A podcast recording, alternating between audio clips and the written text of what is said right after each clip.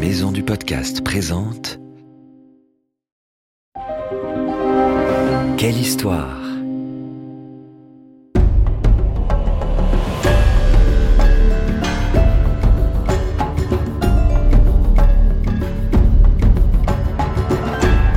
Entre dans la légende.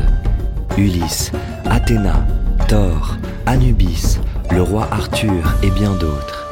Quelle histoire te fait découvrir les mythes et légendes du monde entier comme tu ne les as jamais entendus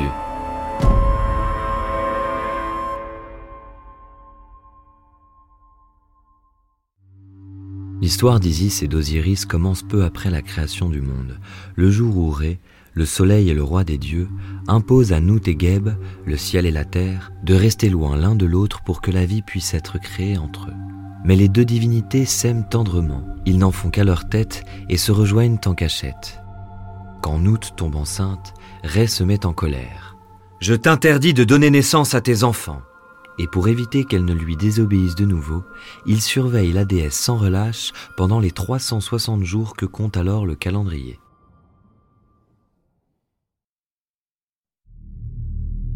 Geb et Nout sont très malheureux. Par chance, Thoth, le dieu de la sagesse et de la raison, leur vient en aide. Il joue une partie de dés avec la lune et gagne cinq journées supplémentaires qu'il ajoute au calendrier. L'année passe alors de 360 à 365 jours. Profitant de ce délai dont Ré n'a pas encore connaissance, la déesse peut accoucher discrètement. Elle donne naissance à quatre dieux. Osiris naît le premier, sans douleur, suivi de Seth, qui déchire le ventre de Nout pour en sortir plus rapidement. Enfin, deux filles voient le jour, Isis et Nephthys, qui se ressemblent trait pour trait. Osiris est un enfant hors du commun, même pour un dieu. À sa naissance, il est déjà habillé comme un roi avec une belle couronne. C'est donc tout naturellement qu'il devient souverain de l'Égypte.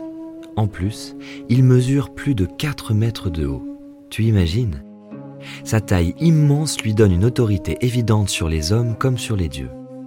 Tous le respectent et l'admirent. Tous, sauf son frère Seth, qui est affreusement jaloux. Lui qui règne seulement sur le désert aride se promet qu'un jour il prendra la place de son aîné sur le trône. Notre héros a du souci à se faire.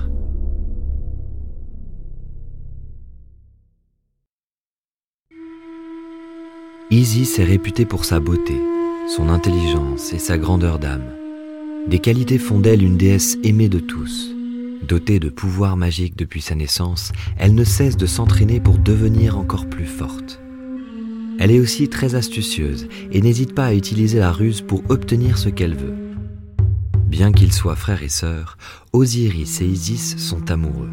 On dit que même dans le ventre de leur mère, ils s'aimaient déjà. Après leur mariage, ils règnent ensemble sur l'Égypte. Osiris est le premier pharaon et Isis la première reine du pays. Osiris est un souverain généreux. Il crée l'orge et le blé, rassemble les troupeaux, fait verdir l'herbe et enseigne aux hommes l'agriculture. Il leur apprend aussi le culte et le respect des dieux.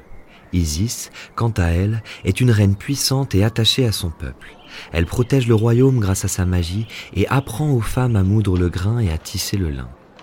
Le couple est vénéré en Égypte, mais aussi dans le reste du monde, car Osiris part régulièrement en voyage pour répandre toujours plus loin son savoir et ses bienfaits.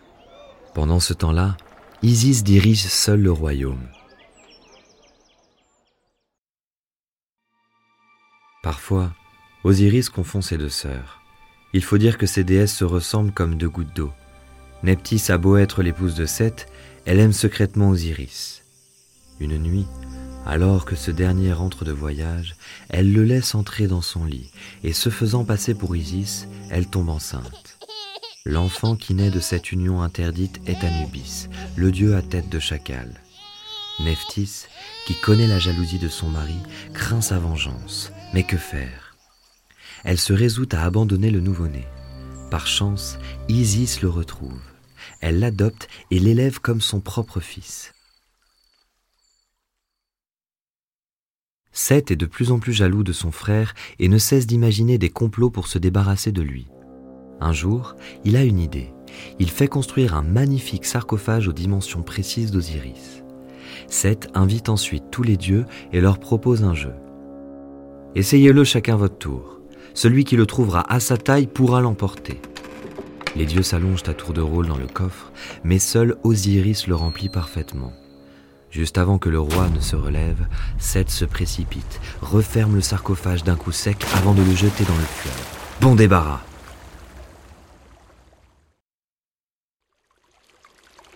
Le sarcophage s'éloigne lentement sur le fleuve.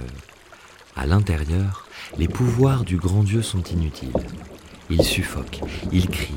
Au secours Mais personne ne l'entend. C'est ainsi que meurt Osiris, assassiné par Seth, son propre frère. Les hommes souffrent de l'absence de leur roi, même si les dieux se désolent et pleurent sa disparition. Cependant, leurs larmes apportent de la douceur à la terre. Elles se transforment en arbres, en fleurs, en abeilles. Tu vois, la mort d'Osiris donne naissance à d'autres formes de vie. Mais qu'en est-il d'Isis qui a perdu son mari Depuis la mort de son époux, la déesse est inconsolable. Elle le cherche partout en Égypte, interrogeant sans relâche tous ceux qu'elle croise sur sa route. Un jour, des enfants qui jouent sur le bord du fleuve lui disent ⁇ Nous avons vu passer dans l'eau un grand coffre.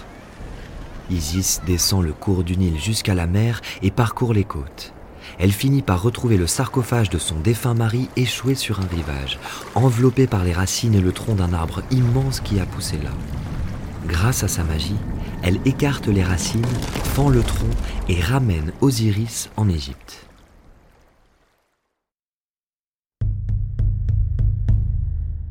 Isis rêve de redonner vie à son époux, mais elle a beau être une puissante magicienne, ses pouvoirs ont des limites.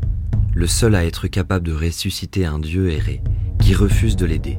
Mais Isis connaît le point faible du roi des dieux. Elle sait que sa magie est cachée dans son véritable nom. Évidemment, Ré ne le dit à personne, car le simple fait de connaître ce nom donne accès à l'ensemble de ses pouvoirs. Tu imagines? Pour le découvrir, Isis doit ruser.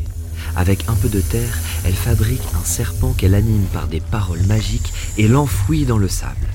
Son piège est prêt.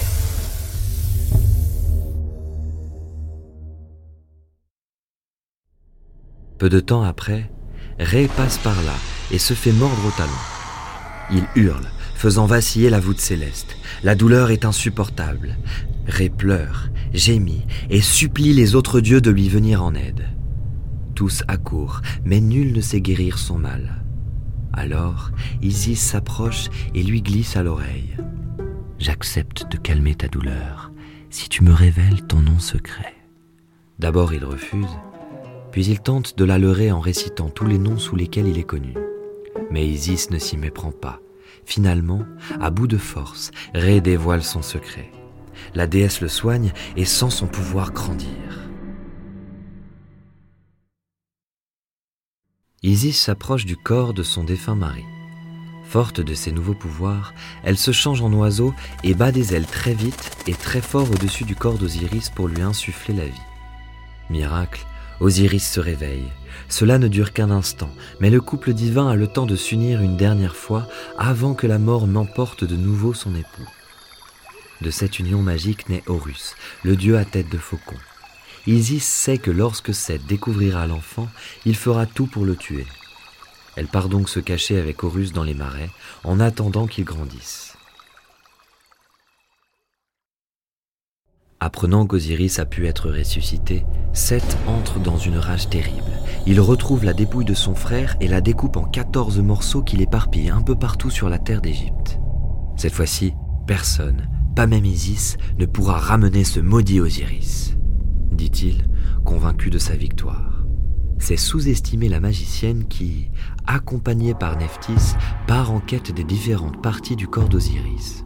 À chaque fois qu'elles en trouvent une, les deux sœurs font bâtir un temple à cet endroit. À force de patience, elles parviennent à réunir tous les morceaux.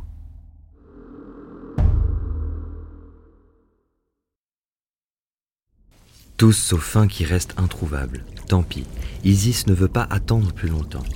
Avec l'aide d'Anubis, elle reconstitue le corps de son mari et, après l'avoir fait sécher, enduit d'onguents et de parfums, Anubis enroule le corps dans des bandelettes de lin. C'est la première momie.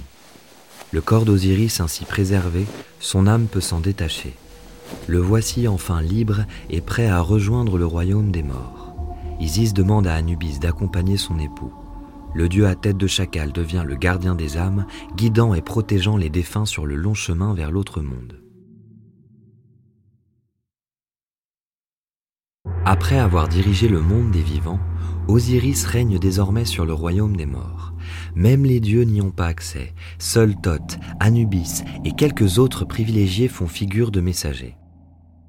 Grâce à eux, Isis peut avoir des nouvelles de son cher époux et Horus de son père. La déesse et son fils se tiennent loin du regard de Seth, cachés dans les marais. Bien qu'il ne l'ait pas connu, Horus compte bien venger la mort d'Osiris et prendre sa place à la tête du royaume d'Égypte. Pour l'instant, il n'est qu'un enfant, mais attends un peu qu'il grandisse. Seth n'aura qu'à bien se tenir.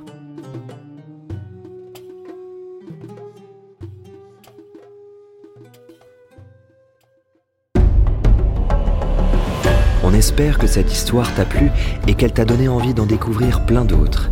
C'était Mythes et légendes, une série audio adaptée de la collection de livres des éditions Quelle Histoire.